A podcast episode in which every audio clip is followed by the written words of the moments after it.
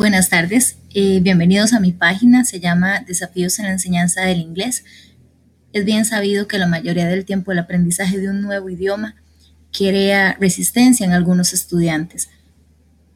Eh, y esto para nosotros como docentes es un poco frustrante.